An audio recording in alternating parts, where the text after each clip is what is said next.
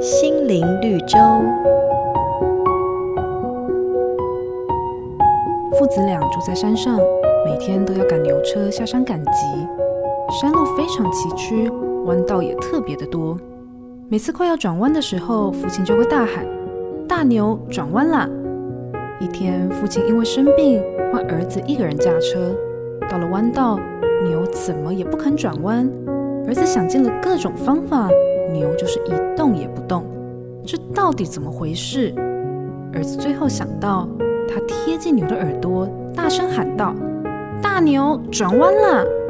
牛立刻就应声而动，迅速转弯。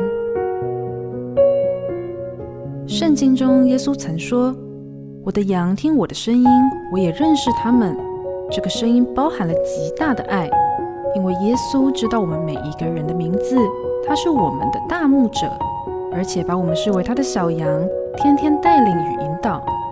你是否常常觉得没有人认识你？但是这样的一位好牧人，在你软弱的时候，他不会不理你。所以，不管任何困难，留心听见上帝的声音，他一定会引导你。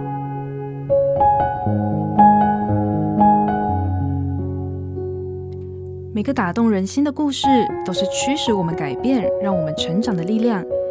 如果你喜欢我们的节目，请帮我们分享给你的朋友，也别忘了按下订阅，避免错过之后精彩的内容。瑞园银楼与您共享丰富心灵的全员之旅。